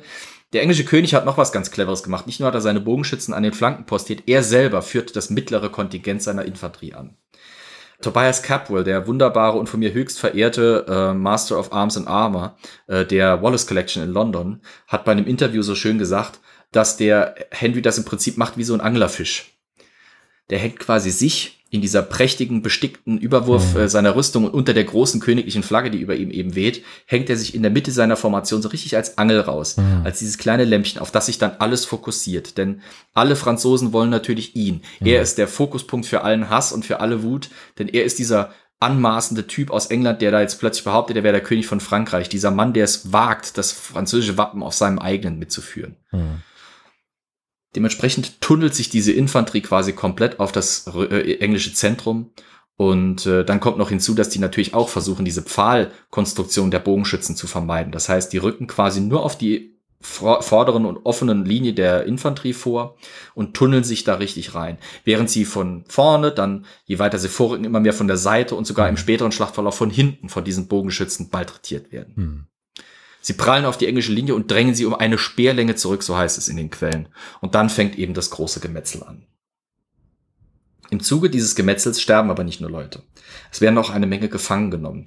Äh, ihr wisst wahrscheinlich, dass es im ritterlichen Kodex quasi so ist, wenn sich jemand ergibt, dann nimmst du ihn gefangen und darfst dafür ein Lösegeld einziehen. Und das machen die Engländer auch. Also Adlige und Ritter, die an ihren bestickten Überwürfen über ihren Rüstungen zum Beispiel erkennbar sind oder weil sie eben sich als solche äh, zu erkennen geben, weil sie eben sagen, ich ergebe mich, ich bin, keine Ahnung, Jean de Moissigny, ich ergebe mich dir äh, für ein Lösegeld, dann bietet man das Schwert an und wird dann eben gefangen genommen. Also die Engländer sammeln rege Gefangene, die dann durch die eigene Linie geschleust werden und hinter der englischen Linie quasi gesammelt werden, unter Bewachung. Es sammelt sich eine richtig große Truppe an Gefangene dort an. Müsst euch vorstellen, das sind dann wirklich Leute, die noch in voller Rüstung da stehen, bis auf ihre Helme normalerweise. Manche haben wahrscheinlich einen Handschuh oder sowas abgegeben. Es war so ganz gängiges Ding, um, um die Leute zu erkennen und nach der Schlacht auch nochmal aufteilen zu können, wer jetzt von wem gefangen genommen wurde, hat man gerne äh, quasi die Handschuh, einen Handschuh dem Gefangenen abgenommen und hat den einem Diener gegeben, der die quasi gesammelt hat. Und da konnte man später sagen, guck mal, das ist der Handschuh, der passt zu der Rüstung von dem, das ist mein Gefangener. So nach dem Motto. Die haben ihre Waffen weitestgehend abgenommen bekommen, ob da jetzt der eine oder andere noch ein Dolch oder ein Messer hat, weiß ich jetzt nicht, kann sein. Aber auf jeden Fall stehen die da in einem immer größer werdenden Grüppchen hinter dieser englischen Kampfeslinie. Die Engländer müssen immer mehr Leute aber vorne eben einsetzen, weil auch wenn sie ihre Position verdammt gut halten können, diese Masse an Franzosen erfordert einfach jedes Messer und jedes Schwert und jeden Dolch und jeden Bogen und alles, was da vorne an, Kamp an Kampfeskraft für die Engländer da sein kann, muss da vorne sein. Jeder Mann muss mitkämpfen, der kann. Und dann kommst du zu einem ganz blöden Moment, nämlich Heinrich, also Henry erreicht eine Nachricht, dass das Feldlager bei Maisoncelles überfallen wurde. Ein lokaler Adliger hat ein paar Soldaten, ein paar Milizsoldaten und ein paar Ritter gesammelt und hat das Feld Feldlager von Henry überfallen. Quellen sagen, dass er dass dort das Bettzeug, also die, quasi die Bettstatt des Königs wird geplündert und eine seiner Ersatzkrone, die da im Lager gelagert war, wird von französischen eben Leuten da geklaut. Ähm, das Blöde ist für, für Henry, er kriegt natürlich nicht vollständige Informationen, was da hinten passiert ist. Er kriegt nur mit, da sind irgendwie Franzosen hinter uns aufgetaucht, mhm. die haben das Feldlager erobert, ähm, die haben da ein paar Wachen getötet, die haben Sachen geklaut deine Krone ist weg. Und die Furcht, die er hat, ist jetzt, was könnte das sein? Könnte das jetzt eine weitere französische Truppe sein, die da hinten auftaucht und mir gleich in den Rücken fällt? Könnten das Milizen aus der Region sein, die zwar jetzt keine ernstzunehmende Gefahr für mein Hauptkontingent darstellen, aber was passiert, wenn die sich mit diesen gefangenen Rittern und Adligen eben verbünden, die da hinter meiner Front bereitstehen, äh, um das Ende der Schlacht abzuwarten? Was ist, wenn die die wieder bewaffnen und dann fallen die mir geballt in den Rücken? Hm. Und so fällt Henry am Höhepunkt der Schlacht ein eine wirklich schlimme, schlimme Entscheidung, die aber aus seiner Sicht militärisch absolut Sinn macht. Er gibt den Befehl an einige Bogenschützen, geht zu den Gefangenen und richtet sie hin. Tötet sie. Das sorgt für Protest. Es ist schon, es merkt schon, es ist starker Tobak natürlich. Da, da, da sind Leute, die haben sich ergeben, die rechnen damit, dass man überlebt, dass man sie leben lässt und plötzlich kommen da Bogenschützen auf diese nichtsahnenden Typen zu und fangen mhm. an, denen die Schädel einzuschlagen und die Hälse durchzuschneiden. Das muss also schon eine dramatische Szene gewesen sein. Mhm. Es gab Protest zuerst auf Seiten der Engländer, natürlich. Äh, man kann nicht hundertprozentig sagen, ob das jetzt rein moralische Gründe hatte. Mit Sicherheit hat es einige gegeben, die das nicht in Ordnung fanden, dass da jetzt Leute, die sich ergeben haben und die sich äh, quasi ihrer Waffen entledigt haben, hingerichtet werden sollen. Äh, da wird sich schon beim einen oder anderen so ein bisschen christliche Nächstenliebe geregt, haben. Äh, und mancher mag sich vielleicht sogar in seinem ritterlichen Kodex bisschen beleidigt gefühlt haben. Aber für viele wird es mit Sicherheit vor allem auch ein wirtschaftlicher Aspekt gewesen sein. Die Lösegelder, die man da verdienen konnte in so einem Kriegszug, waren immens. Ein einfacher Soldat, der einen Ritter festnimmt oder gefangen nimmt und den, das Lösegeld für den einstreichen kann, kann plötzlich auf einmal so viel Geld bekommen wie sein halbes Leben nicht. Äh, diese Bogenschützen, die ja teilweise eben halbprofessionelle Soldaten und ansonsten vielleicht Handwerker oder sowas in der Richtung sind, können durch ein Lösegeld so viel verdienen wie ihrem ganzen Leben oder zehn Menschenleben äh, nicht. Und deswegen ist also ein wichtiger finanzieller äh, Aspekt natürlich auch noch dabei. Es werden nicht alle Gefangene getötet, aber viele. Auch unter dem Eindruck, dass A, vorne nichts mehr sich bewegt. Die Franzosen werden in Massen abgeschlachtet, vor allem, weil sie auch immer mehr nachdrängen. Die äh, nachdrängenden Franzosen stolpern über bereits gefallene Kameraden. Ähm, man muss sich das vorstellen, da, da sind mit Sicherheit etliche hundert, die verletzt waren, nicht mehr aufstehen konnten und unter den Leichen ihrer, äh, ihrer, ihrer Kameraden eben begraben wurden, regelrecht, und dann darunter nach und nach erstickten, weil sie nicht mehr aufstehen konnten. Da türmten sich regelrechte Leichenberge vor den Engländern. Tote Franzosen türmten sich da fast halbmannshoch auf. Und unter diesem Eindruck dieser Leichenberge, auch mit dem, die bekommen das mit, die Franzosen, dass da hinten die Gefangenen mit äh, eben hingerichtet werden. Unter diesem gesamten Eindruck bricht irgendwann die französische Kampfkraft und der Rückzug beginnt. Also die Schlacht für die Engländer ist gewonnen. Unmittelbar danach lässt Henry natürlich seine Soldaten auf das Schlachtfeld los. Das heißt, es fangen Plünderungen an. Die Gefallenen werden all ihrer Kleidung und Rüstung und Waffen entledigt. Ähm, es ge- geht eine Order an die Soldaten, dass sie nur so viel mitnehmen sollen, wie sie für sich selber, für den Ersatz und die Ergänzung ihrer eigenen Ausrüstung brauchen. Der Rest an Material, was übrig ist, an Rüstungen, an Waffen, an Wappenröcken etc., wird in eine benachbarte, dem Schlachtfeld benachbarte Scheune gebracht und die Scheune wird abgebrannt. Denn Henry will nicht, dass dieses Material eventuell nachrückenden französischen Verbänden in die Hände fallen kann, um die, das, damit die es auch nicht verwenden können, um ihn zum Beispiel später, wenn er auf dem Weg nach Calais ist, mit diesen guten Ausrüstungsgegenständen in den Rücken zu fallen. Das führt allerdings dazu, dass die Bilanz der Schlacht, zu der ich jetzt noch kommen möchte, schwierig ausfällt. Denn eine ganze Menge der französischen Toten kann nicht identifiziert werden. Wie erkennt man denn einen Ritter?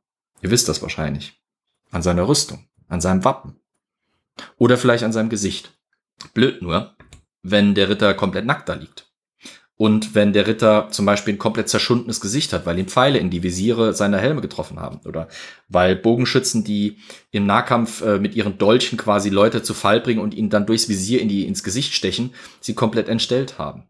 Das heißt, etliche Adlige auf französischer Seite, die gefallen ist, sind, werden nie identifiziert oder werden überhaupt nicht wirklich erkannt. Die Toten der Schlacht sind zahlreich.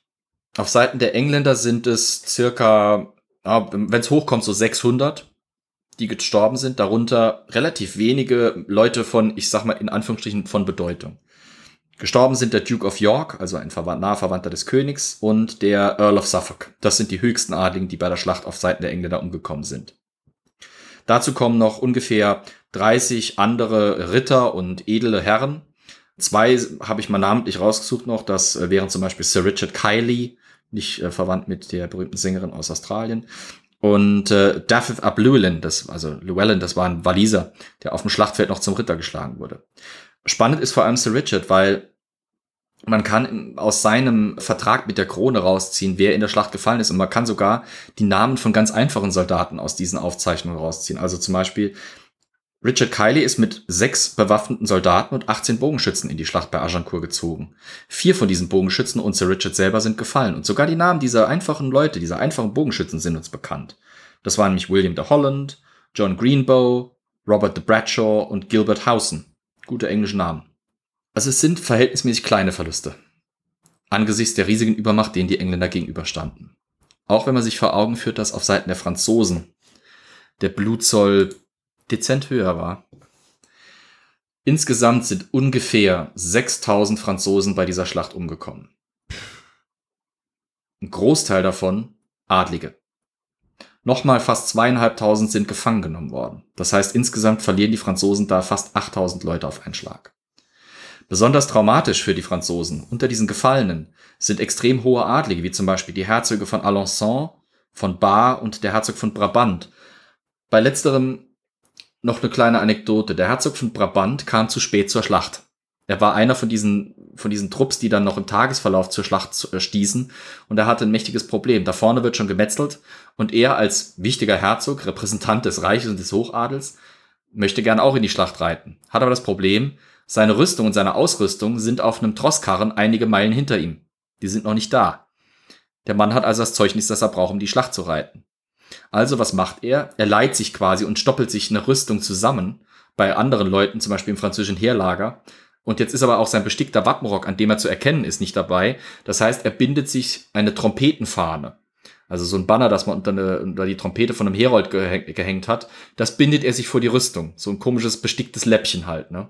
Und damit reitet er in die Schlacht. Wird prompt gefangen genommen und wird unter die Gefangenen geschleppt, die dann hinter der Front eben stehen. Und als der Befehl ergeht, die Gefangenen hinzurichten, ist der Herzog von Brabant, obwohl er ein sehr wertvoller Gefangener gewesen wäre, auch unter den Toten. Man hat ihm den Schädel eingeschlagen und das, den Hals durchgeschnitten.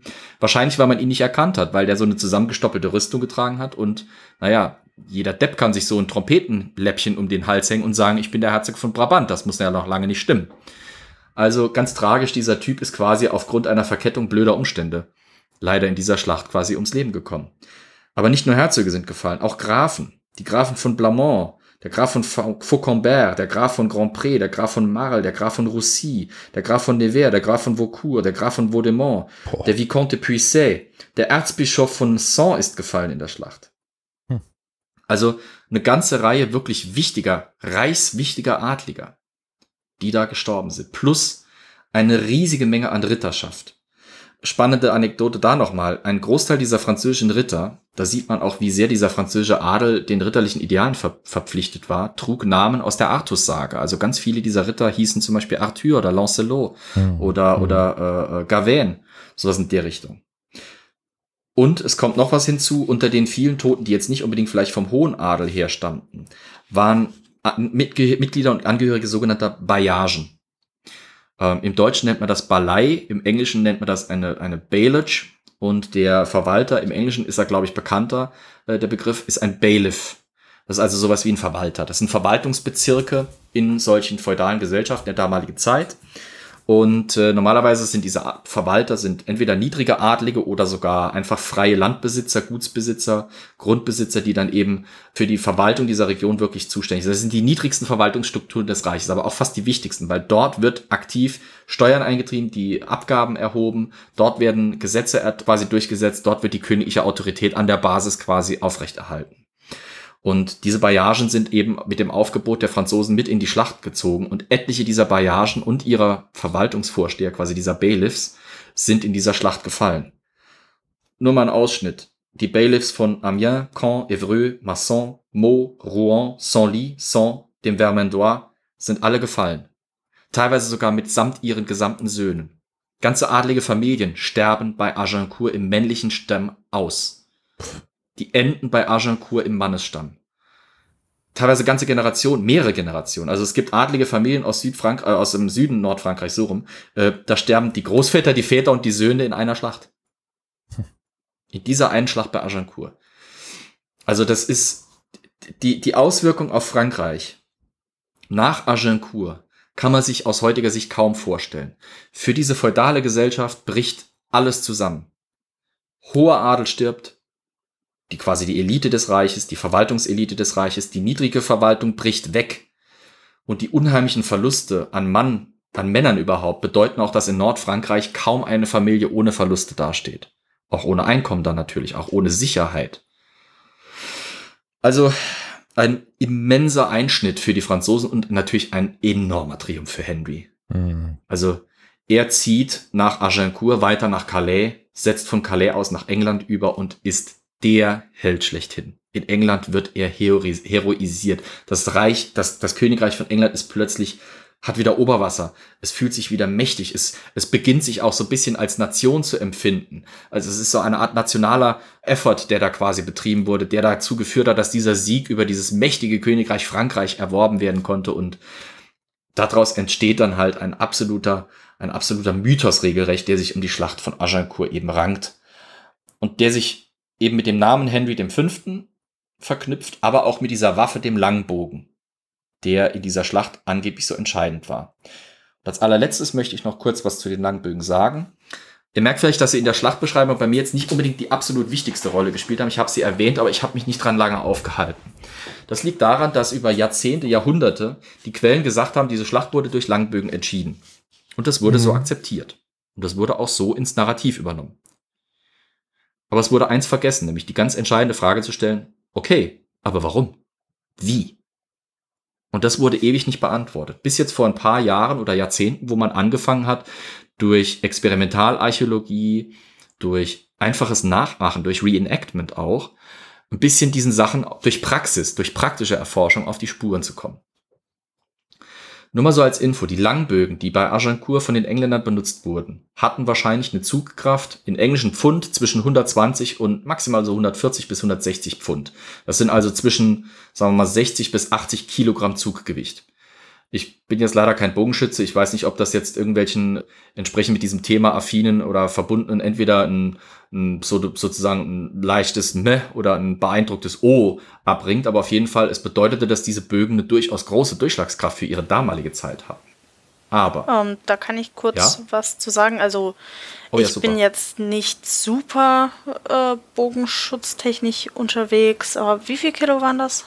80. Also zwischen 60 80. bis 80 Kilo. Ja, ja das ist mh, mm, oberer Mittelklasse, soweit ich das hm. einschätzen kann, würde ich mal sagen. Hm. Gut, muss halt bedenken, es sind natürlich Bögen aus Holz. Das sind also keine modernen Kohlenfaser oder modernen ja, ja. Äh, Umlenkbögen ich, oder sowas, ne? Ich spreche auch von Holzbögen. Also ja. nicht von Sportbögen, aber das ist so, okay.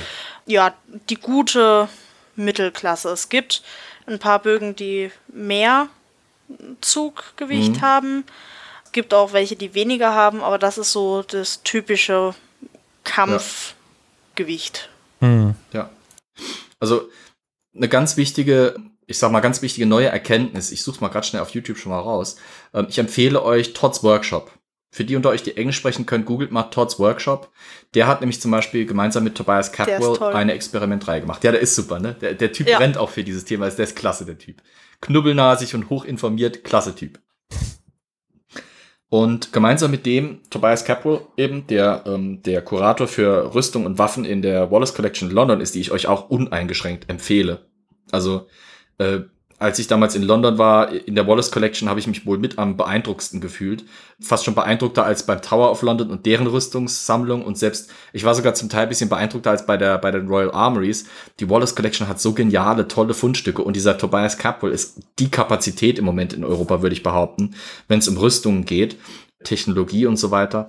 Der Typ ist vor allem insofern interessant. Der ist eigentlich geborener Amerikaner, ist aber in England eben quasi immer historisch aktiv gewesen und der, der beschäftigt sich mit diesem Thema nicht aus nur rein historischer Sicht, sondern der ist selber Turnierreiter. Schon seit Jahrzehnten reitet der echte Turniere. Das heißt nicht so wie auf Mittelaltermärkten choreografiert und einer tippt mit einer Rüstung an einen anderen und der fällt dann gezielt vom Pferd. Nein, nein, richtiges Turnierreiten. Scharfes Turnierrennen. Ja.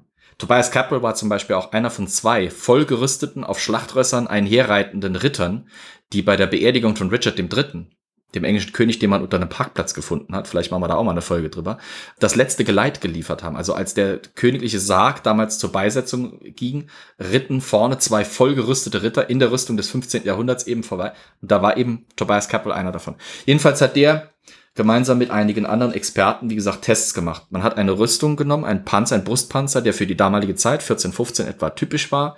Der hat in der Mitte so ungefähr zwei Millimeter Stärke, wird an den Seiten schwächer.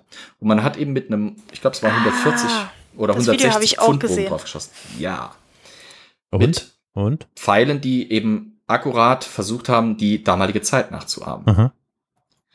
Die sind nicht durchgekommen. Von vorne. Aha. Also dieser Mythos, der immer war, die Franzosen marschieren auf die Bogenschützen zu und die schießen und die Franzosen fallen, wie die fliegen, das stimmt einfach so nicht hundertprozentig. Also auf jeden Fall nicht so, wie wir es uns vorstellen, wie es gerne in, in Filmen gezeigt wird, dass dann, wie zum Beispiel bei Herr der Ringe, Legolas schießt einmal und dann hat ein, Ork mitten in der dicksten Stelle seiner Rüstung einen Pfeil stecken, der drei, äh, drei Zentimeter irgendwie in seinen Leib eingedrungen ist oder sogar ganz durchgeht oder so. Das funktioniert in der Realität nicht. Hm. Die Rüstung der damaligen Zeit, vor allem die Oberklasse-Rüstung, die von den hohen Adligen und Rittern getragen gewesen wären, waren ja extra dafür da, um solche Pfeile auszuhalten. Also warum sollten sie es auch nicht tun? Hm. Das Spannende ist, die haben bei dem Experiment Pfeile benutzt, die einmal gehärtete und einmal nicht gehärtete Spitzen hatten.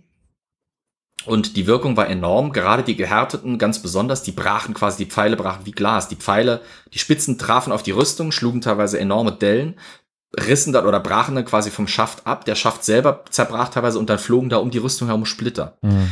Das Spannende ist, dass äh, die Rüstung, die die da genommen hat bei dem Experiment, hatte für die damalige Zeit was ganz typisches, nämlich eine V-förmige Rippe auf der Brust. Also wie so ein, wie so ein äh, erhöhter, wie so eine Lamelle, die auf der Brust V-förmig mhm. nach unten zeigte.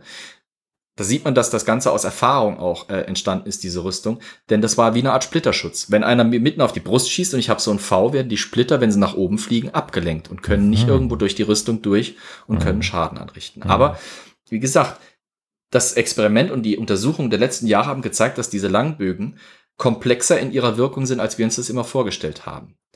Wenn man sich aber vor Augen führt, dass bei Agincourt die Infanterie der Franzosen teilweise an den, Franz an den englischen Langbogenschützen vorbeimarschiert, weil sie unbedingt auf das Zentrum der Engländer marschieren will und angreifen will.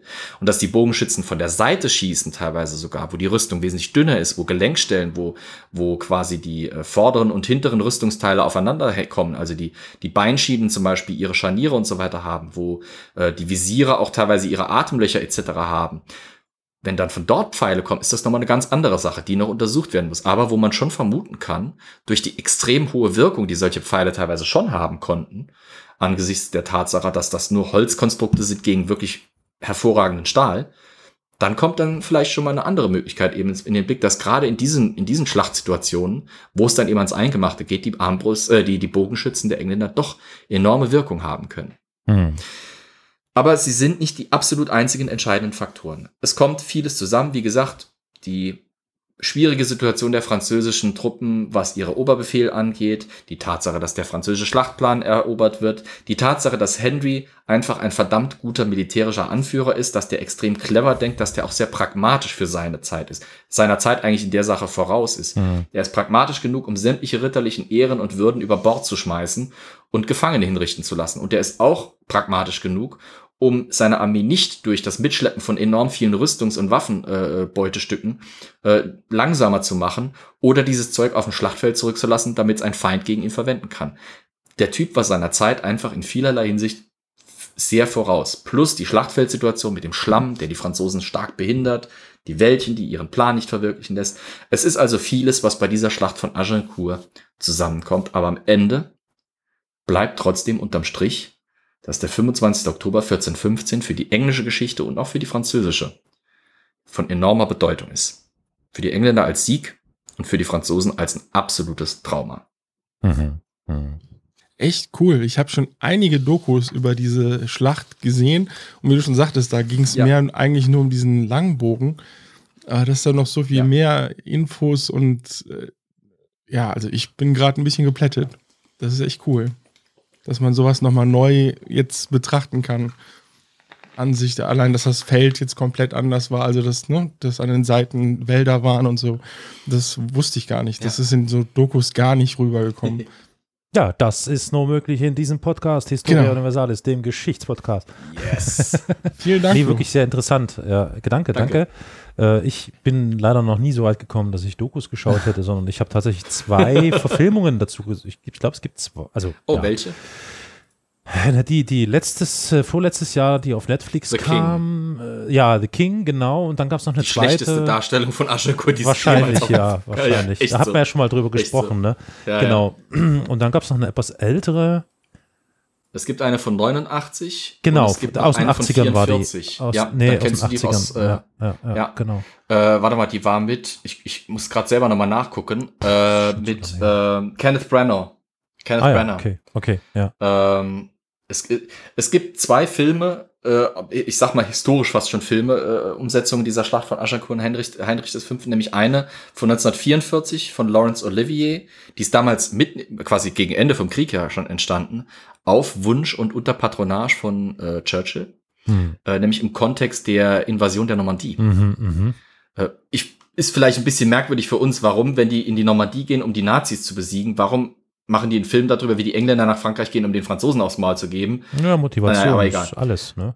Ja, ja. Das, mhm. das war ein ganz wichtiger Film, weil der hat das Bild, das die Engländer von Spätmittelalter und von spätmittelalterliche Kriegsführung hatten, massiv beeinflusst. Mhm. Die Rüstungen waren zwar relativ gut gemacht, waren aber aus Plastik, aber es war alles sehr bunt und, mhm. und sehr pathetisch natürlich. Und es war halt ähnlich wie auch der Brenner-Film von 1989 und auch The King nicht aufgrund der historischen Quellen oder historischer Forschung entstanden, sondern die basieren auf dem von mir angängig zitierten Shakespeare, ja. Shakespeare-Stück. Ja, ja, Deswegen habe ich auch Shakespeare am Anfang gestellt und erwähne jetzt nochmal. Shakespeare war maßgeblich dafür verantwortlich, wie Agincourt und wie Henrich V., mhm. Henry V., Good King Harry in der modernen Rezeption ihren Platz finden konnten und ihre Ausprägung hatten. Mhm. Mhm. Interessant. Also The King hatte ich auch gesehen. Ähm, ja. Und ich habe halt auch das Video, was du angesprochen hast, von Todd, Todds Workshop gesehen. Mhm. Ja. Äh, darauf auch meine Aussage bezüglich der Bogenkraft. Ja. Ähm, ja, also. Wär, ich glaube, das verlinken wir Dank. auch unter, unter der Datei, denke ich mal. Unbedingt. Ja, definitiv. Ja, super. Ich habe das Thema schon öfter gehört und irgendwie im Studium andauernd durchgekaut. 100-jährige Krieg, Schlacht von Agincourt und ich habe es nie richtig verstanden, muss ich Aber gestehen. Heute, Bis heute. Heute yes. hast du es endlich so Aha. dargestellt, dass ich verstanden habe, wo gerade wir in den Rosenkriegen stehen, dass das äh, dazu geführt hat und äh, ja gut, Lancaster. Kommen danach. Ja, okay, ja, stimmt ja, äh, wo wir gerade dastehen und wieso der das da jetzt gewinnen konnte, weil das nur Bogenschützen war halt, ja. Nicht schlüssig. Nee. ja, ja. Das ist auch das, was mich immer gewurmt hat. Ihr wisst ja, dass ich mich gerne mit englischer Geschichte beschäftige und so Schlachten wie Crécy und Agincourt und Poitiers und sowas, das, das, das kenne ich und das weiß ich auch alles. Aber ich wusste es halt bisher immer nur auch selber aus diesen, oder ich wusste lange Zeit auch selber nur eben so, wie es die breite Bevölkerung auch kannte. Und das ist halt eben dieses unvollständige Bild, dass da halt vor allem ein paar Bogenschützen auf dem Feld stehen und irgendwo noch ein englischer König rumhopst und die Bogenschützen schießen alles, was vor ihnen ist, so MG-mäßig nieder und das war's dann auch schon. Mhm. Aber es ist halt einfach viel komplizierter, es ist viel komplexer. Mhm. Und das ist halt das, was ich so spannend dran finde. Auch, weil es auch zeigt, wie sehr und da möchte ich die Lanze auch gerne im wahrsten Sinne des Wortes brechen für die Experimentalarchäologie und für diese neuen Forschungsfelder. Wie wenig haben wir vorher über die Praxis und einzelne Details der Schlacht, entscheidende Details der Schlacht gewusst, bis irgendwann mal ein paar Leute auf die Idee kamen, okay, wir haben ein paar Rüstungen aus der damaligen Zeit, bauen wir die doch bitte möglichst genau hm. originalgetreu nach. Hm. Wir wissen, wie die Waffen der Zeit funktionieren, dann bauen wir sie doch mal nach. Gucken wir, wo wir zum Beispiel Lücken haben, wie wir, ob wir sie prax praktisch an der Praxis irgendwie uns füllen können, ob wir sie irgendwie uns erschließen können. Und erst in den letzten, wie gesagt, um die 20, 25, 30 Jahre, wo die Experimentalarchäologie im Vormarsch ist und auch anerkannt endlich ist als ein wirkliches valides Forschungsfeld, kommen solche alten und scheinbar in Beton gegossenen Mythen wie eben Agincourt und dieses Krimskrams drumherum endlich mal ein bisschen deutlicher zutage und werden endlich mal verständlicher. Mhm. Und natürlich Plus, dank deiner ja. äh, guten Darstellung und sehr detaillierten und äh, informationsreichen Ref äh, Vortrag, äh, Refer Referierungs, bla, du weißt. Ich hab's, ich hab's gut vorgeblat, genau. Ich hab's, ich hab's lang genug gelabert, dass es keine Fragen mehr geben sollte. Und übelsten Respekt, dass du es geschafft hast, dass Elias nicht immer Zwischenfragen stellt. Na, ich glaube, Elias ja, ist schon eingeschlafen. Elias ist, ist ja schon voll, insofern passt das. Freundschaft. Er pennt schon irgendwo auf dem Tisch. Weißt du, Elias hat sich, Elias hat sich stumm gesoffen heute, das ja. war sehr lieb. Hey! Hey, man! Hey, wow! Komm her, Mann! ist das zu mir? Komm her, komm her! Los, komm, komm Mann zu Mann! oh. Oh Gott, oh Gott, oh Gott, oh Gott. Ich glaub, ich Was Elias nicht weiß, Während er über ein schlammiges Stück Erde in Saarbrücken über, äh, rüberrennen muss in meine Richtung, habe ich Pfähle in den Boden gesteckt und Bogenschützen versteckt. Haha. Nee. Und ich bin dann die äh, örtliche kleine Lordschaft, die dann von hinten irgendwie kommt und die dich dann komplett in Panik versetzt. Du bist der, du bist der irritierte weibliche englische Bogenschütze, der eine Möhre mampft, während Elias durch die Wäldchen sich versucht zu wälzen und an jedem Baum hängen bleibt. Genau. und sagt dann ganz Ach, typisch, die spinnen die Männer. Ja. Die spinnen die Franzosen. Ich habe mit dem Bashing angefangen, jetzt ist aber genug Elias Bashing. Macht doch Soll ich euch noch einen Fun-Fact geben? Diese Klar. Anekdote mit, den, mit der Hinrichtung von, von Kriegsgefangenen habe ich während der Recherche auch aufgrund des Wikipedia-Artikels rausgefunden, dass äh, das amerikanische Gerichtswesen ist ja völlig überfordert, aber es hat immer noch Zeit für irgendwelchen Schwachsinn. 2010 gab es einen, einen Scheinprozess oder einen experimentellen Prozess durchgeführt durch hohe Angehörige des obersten Gerichtshofs, nämlich zum Beispiel Samuel Alito und die selige Ruth Bader Ginsburg, mhm. wo quasi ähm, geklärt werden sollte, ob Henry da quasi Kriegsverbrechen begangen hat oder wie auch nicht. Ach was. So. Ja, ja, und tatsächlich. Was haben die Amis damit wurde, zu tun? Es, es, sind die Amis. Echt? Es sind die Amis und da ist, ein, da ist irgendwas, was irgendwann mal in der Geschichte von Nicht-Amis gemacht wurde und da kann man natürlich. Wollte gerade sagen, genau, wollte gerade sagen, genau. Ja, klar, kann man mal, die anderen kann man mal beleuchten. Andere ja, okay. bewerten geht. Ja. Das Geile ist, er wurde einstimmig, wurde Henry äh, quasi schuldig gesprochen und zwar, im Englischen heißt es so schön, on the basis of evolving standards of civil society. Also er wurde quasi 2010 wurde ein englischer, seit fast 600 Jahren toter König äh, für ein Verbrechen, damals 1415, schuldig gesprochen, weil sich seitdem die sozialen Standards geändert haben und wir das heute schlimm finden, was da passiert ist. Na, haben die das dann aber auch in den zeitlichen Kontext gebettet? Nein. Anscheinend Ach, ja wahrscheinlich nicht. nicht. aber die naja. fanden das damals hätten, schon auch schlimm. Eben. Ja, eben. natürlich. Also, ah. Wenn sie es damals, wenn sie es in den zeitlichen Kontext gestellt hätten, wären sie wahrscheinlich zu dem Schluss gekommen, dass es kein abschließendes Urteil geben kann. Hm. Weil aus ziviler Sicht, aus moralischer Sicht war es natürlich furchtbar. Aber wenn man es aus rein, ich sag mal, postmachiavellistisch-militaristischer ja, Sicht ja, sieht, ja. war es taktisch genau das Richtige. Der Mann konnte kein Risiko eingehen. Mhm. Und so grausam wie es war, durch die Tötung dieser Gefangenen verhinderte er das, was er eben vermuten musste aus der Situation raus, Nämlich eben, dass die, diese Gefangenen plus eine ihm nicht bekannte, ungewisse französische Streitmacht aus dem Rücken eben entgegenschmeißt. Oh. Ja. Und ihm diesen Sieg nochmal streitig macht, der eben in greifbarer Nähe eben. Mensch, Mensch, Mensch. Abgefahren. Mhm. Geschichte kann kompliziert, aber spannend sein. Ja. Also zumindest ja. ist der Zug jetzt für die Franzosen abgefahren. Ähm, und für euch, liebe ZuhörerInnen, fährt jetzt der Podcast-Zug bald auch ab, denn wir yes. kommen jetzt nach dieser sehr interessanten Ausführung von Flo zum üblichen Wie könnt ihr uns erreichen Spiel. Ja, da fangen wir mal einfach mit Victoria an. Liebe Victoria, wie kann man uns denn per E-Mail erreichen? Du weißt das ganz gewiss noch. Na klar doch.